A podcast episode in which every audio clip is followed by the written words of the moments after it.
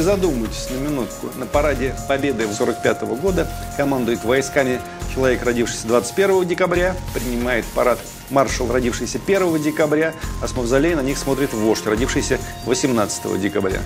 Как тут не уверовать в спасительную и непобедимую силу русской зимы, выковавшей таких людей?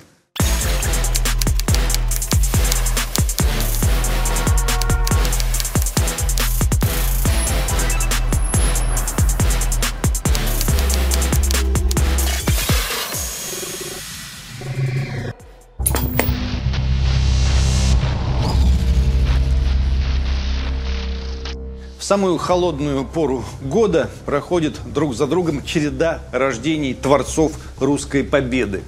22 ноября родился маршал Родион Малиновский. 1 декабря родился маршал Георгий Жуков. 2 декабря родился маршал Иван Баграмен. 16 декабря родился еще один великий военачальник той Великой войны Николай Ватутин, гроссмейстер Победы тот же день по старому стилю и 28 декабря по новому стилю родился еще один маршал Победы Иван Конев. 21 декабря родился маршал Константин Рокоссовский. Наконец, 18 декабря родился их генералиссимус Иосиф Сталин. Нет, все-таки задумайтесь на минутку. На параде Победы 45 года командует войсками человек, родившийся 21 декабря, принимает парад маршал, родившийся 1 декабря, а с мавзолея на них смотрит вождь, родившийся 18 декабря. Как тут не уверовать в спасительную и непобедимую силу русской зимы, выковавшей таких людей? Тем более, что и другие маршалы Победы тоже оттуда, из ее снегов родом. Климент Ворошилов родился 23 января, Леонид Говоров 10 февраля, Семен Тимошенко 18 февраля. Такие вот холода у нас. Стрелецкие, стрелковые, непобедимые.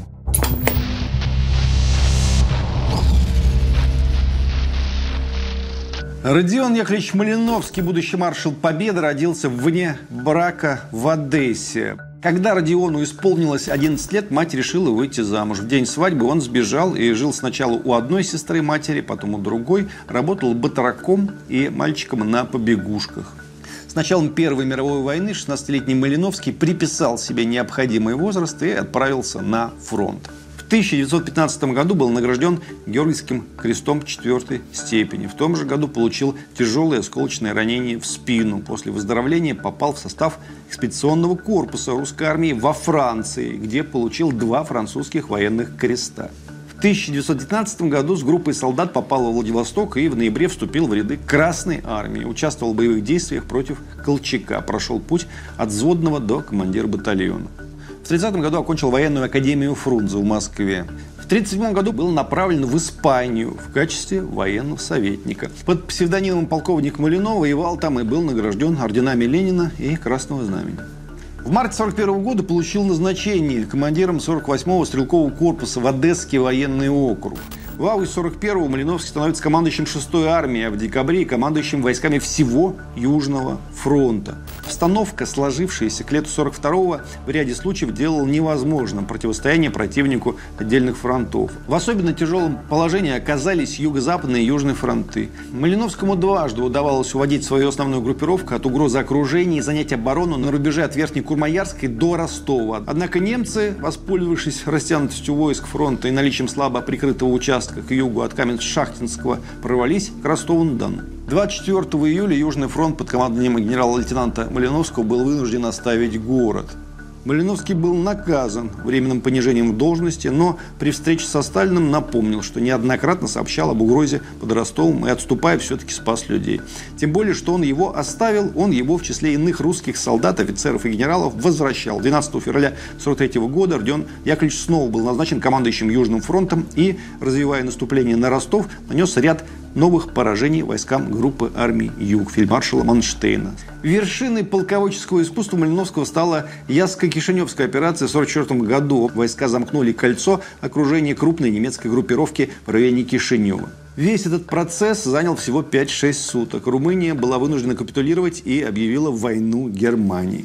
Войска под командованием Малиновского завершили войну проведением Венской и Пражской операции. Десятки отборных гитлеровских дивизий потерпели крах и перестали существовать. После боевых действий в Европе он возглавил Забайкальский фронт, которому отводилась основная роль в разгроме японской Квантунской армии на Дальнем Востоке.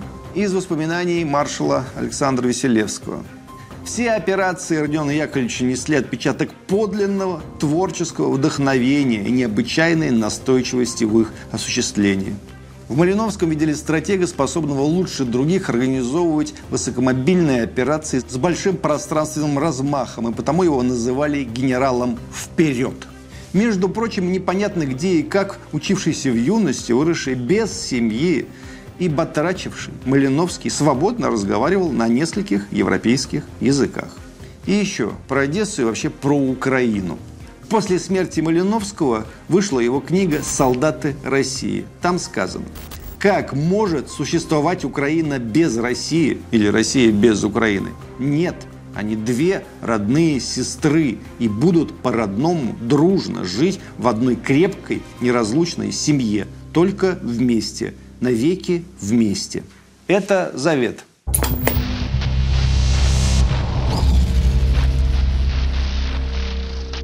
Американский историк «Новой волны» Альберт Аксель в книге «Маршал Жуков. Человек, победивший Гитлера» пишет. Жуковым нельзя не восхищаться. Недаром же западные военные историки ставят его в один ряд с Александром Великим и Наполеоном, считая, что Жуков изменил курс истории. Александр Македонский и Наполеон. Такая компания не меньше. Американский военный историк Уильям Спар продолжает. Жуков – воплощение русской чести и доблести, символ русских побед, русского суверенитета и русского духа. Надо же, наши либералы так любят Америку, но едва речь заходит о маршале Жукове, сразу начинается людоед, людей не жалел, все такое прочее. Здесь они американцам сразу перестают доверять. Поразительные все-таки люди. Маршал Тимошенко говорил, маршал Жуков был единственным человеком, который никого не боялся. И Сталина не боялся. Он меня несколько раз защищал от Сталина, особенно в начальный период войны. Смелый был человек.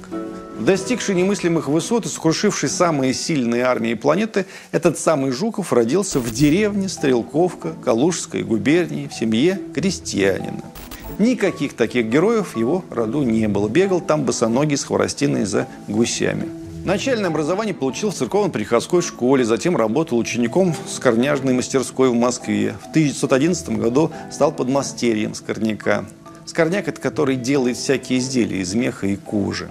Так, может, при иных обстоятельствах и остался бы скорняком, но война началась. Разведки, сабельные атаки, пленение немецкого офицера, подрыв на мине, тяжелая контузия, унтер-офицерские лычки, фронтовой опыт, два георгиевских креста на грудь. В 20 лет блестящий. С 1918 года в Красной армии. В 19 году вступил в партию большевиков, опознав в них своих.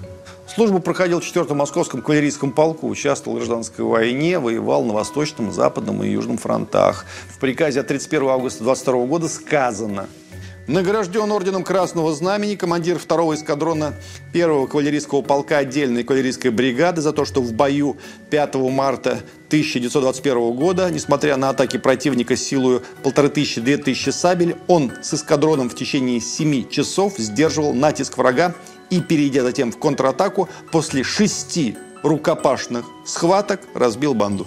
Через год 26-летний Георгий Жуков станет командиром полка. В 1940 году Георгию Жукову было присвоено воинское звание генерал армии. С июня 1940 года командовал войсками Киевского особого военного округа. В январе-июле 1941 года Жуков, начальник генерального штаба и заместитель наркома обороны СССР. Важнейшие сражения, которыми руководил Жуков или координировал их действия. Вот их список. 41 год Смоленское сражение, Еленская операция, оборона Ленинграда, оборона Москвы, контрнаступление под Москвой. По словам военного историка Алексея Исаева, Жуков был своего рода полководцем РГК, резерва главного командования. Его прибытие на находящийся в кризисе или требующий особого внимания участок фронта гарантировал ставки повышенную эффективность советских войск на опасном направлении. Жуков первым из советских военачальников получает в годы войны звание маршал Советского Союза. 43 год – прорыв блокады Ленинграда, Курская битва, битва за Днепр. 44 год – наступление советских войск на правобережной Украине. Проскуровско-Черновицкая белорусская наступательная операции. Жуков руководил проведением крупнейшей наступательной операции Красной Армии в 1944 году – Багратион, в результате которой была освобождена Беларусь. В 1945 году у него Вислоудерская, Восточно-Померанская, Берлинская наступательная операция. 8 мая 1945 года Жуков от имени Верховного Главного командования Красной Армии принял безоговорочную капитуляцию Германии. Всю войну Жуков был первым и единственным заместителем главнокомандующего. Именно Сталин сказал «Жуков наш Суворов».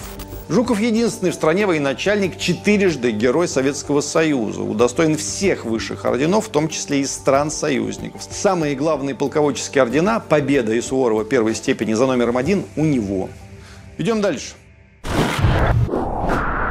Маршал Советского Союза, маршал Польши, дважды Герой Советского Союза Константин Константинович, на самом деле Савельевич Рокоссовский. Как и Малиновский, рос едва ли не сироту. Отец умер, когда ему было 9 лет, мать когда 13. Отец был поляк, мать русская, учительница русского языка. После окончания в Варшаве четырехклассного училища пошел работать на чулочную фабрику. Затем трудился каменотесом, резчиком по мрамору и граниту на фабрике Высоцкого в городе Гройцы Варшавской губернии. В общем, та же история, что у Жукова. Бог весть, чем бы занимался этот военный гений, когда бы не война. Стиль Рокоссовского – прямое, личное столкновение с противником, лицом к лицу, рубка – личное столкновение. Именно таким образом он не раз и не два убивал противостоящих ему офицеров. Какой-то средневековый воин, ей-богу. Надо же было такие нервы иметь.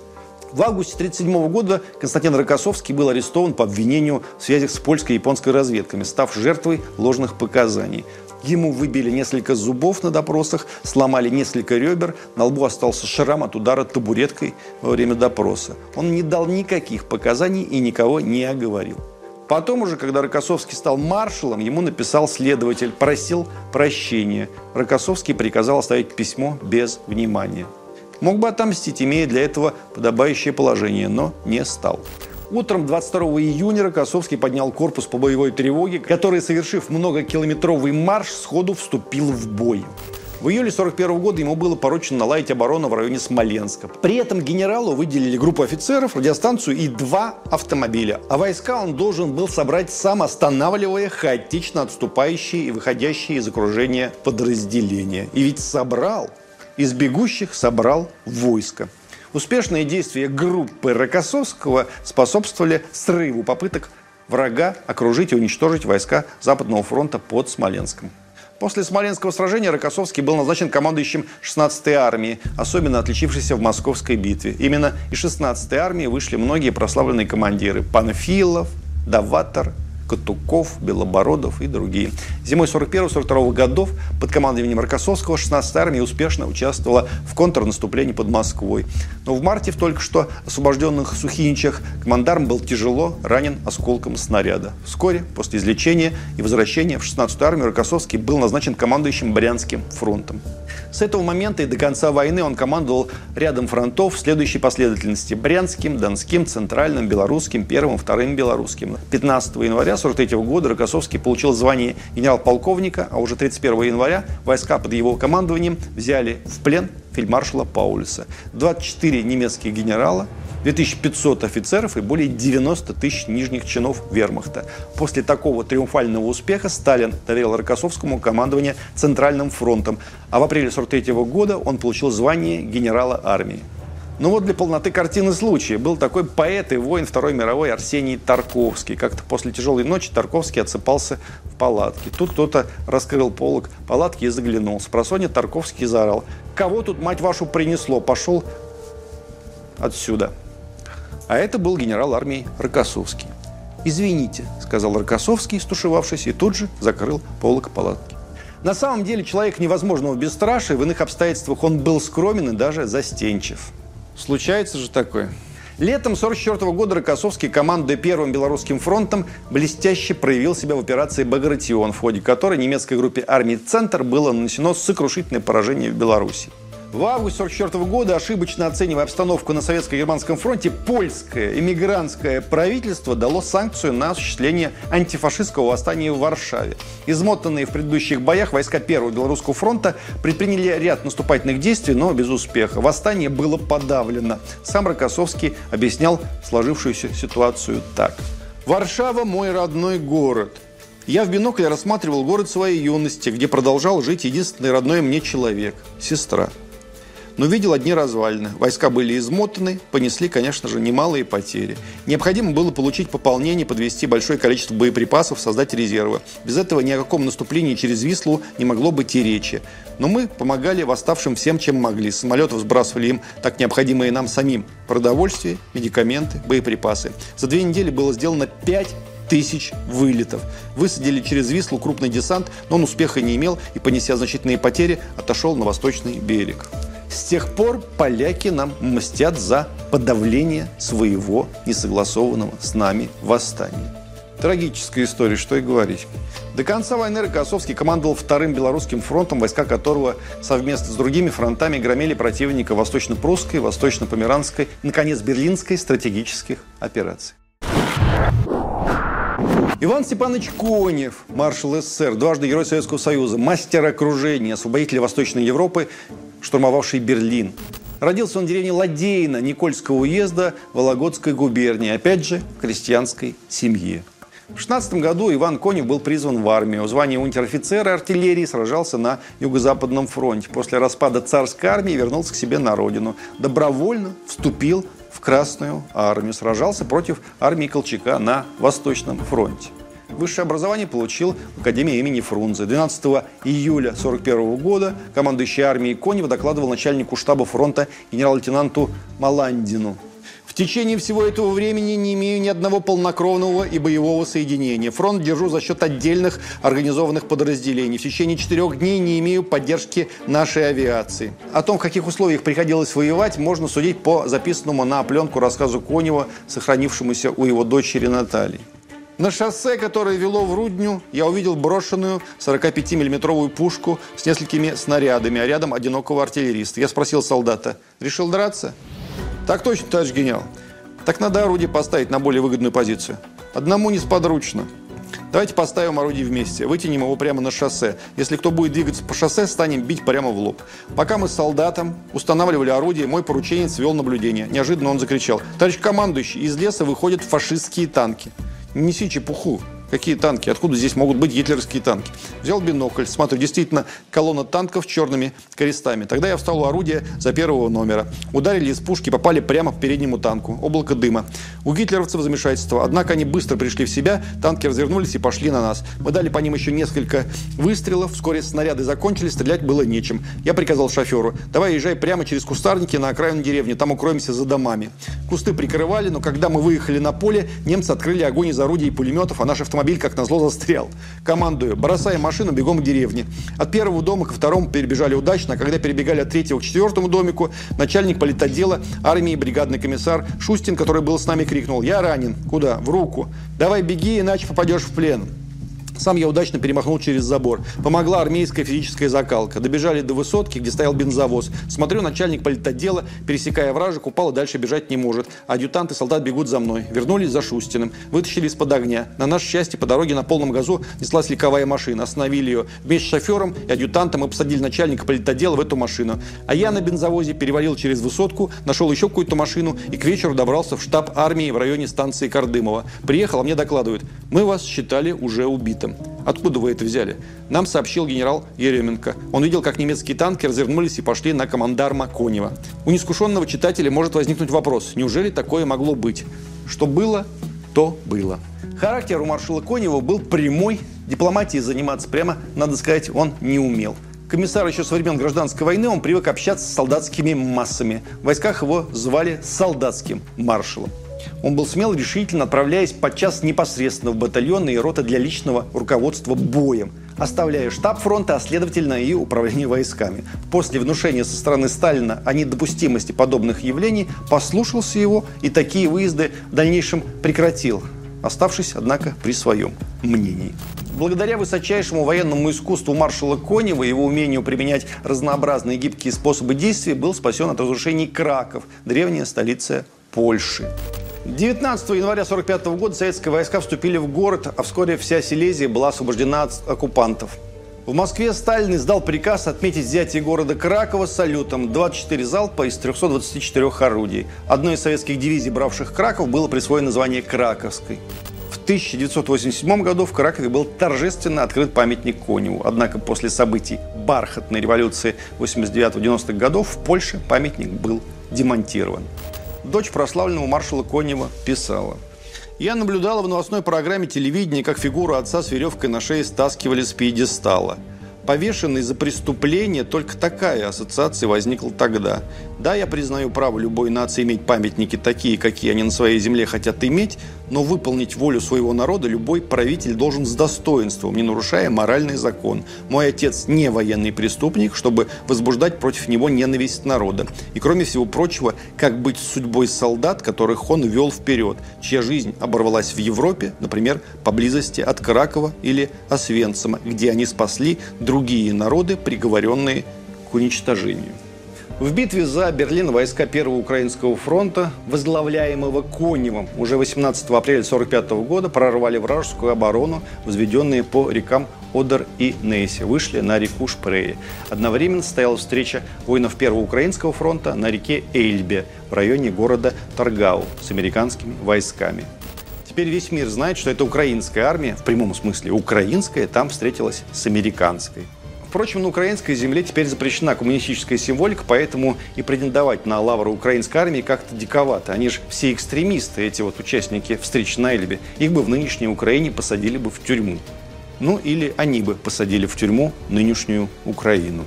В 1955-60 годах маршал Конев, первый заместитель министра обороны СССР, одновременно с мая 55 по июнь 60 был главнокомандующим объединенными вооруженными силами государств, участников Варшавского договора. Во время венгерского восстания 1956 года маршал Конев подписал приказ о подавлении сил, цитата, реакции и контрреволюции.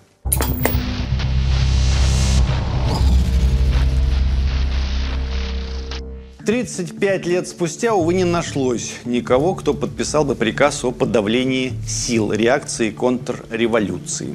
17 декабря 1990 года на четвертом съезде народных депутатов СССР Михаил Горбачев предложил, цитата, провести по всей стране референдум, чтобы каждый гражданин высказался за или против союза суверенных государств на федеративной основе.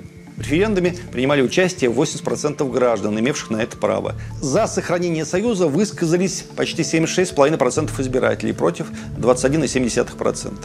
Тем не менее, 8 декабря 1991 года в Беларуси в правительственном санатории Вискули Борис Ельцин, Станислав Шушкевич и Леонид Кравчук подписали договор о ликвидации СССР. Так было совершено насилие над выбором миллионов людей – так было совершено предательство, не имеющее аналогов в мировой истории. 10 декабря документ ратифицировали Верховные Советы Украины и Беларуси. 12 декабря аналогичный акт принял российский парламент. 25 декабря 1991 года в 19.00 по московскому времени Михаил Горбачев выступил в прямом эфире центрального телевидения и объявил о прекращении своей деятельности на посту президента СССР. В тот же день с флагштока Московского Кремля был спущен государственный флаг СССР. Маргарет Тэтчер, бывший премьер-министр Великобритании, сказала тогда о Горбачеве. Это великий человек. Он вернул свободу странам Восточной Европы. Он впервые подарил свободу народам Советского Союза. Настоящую личную и политическую свободу. Это огромное свершение.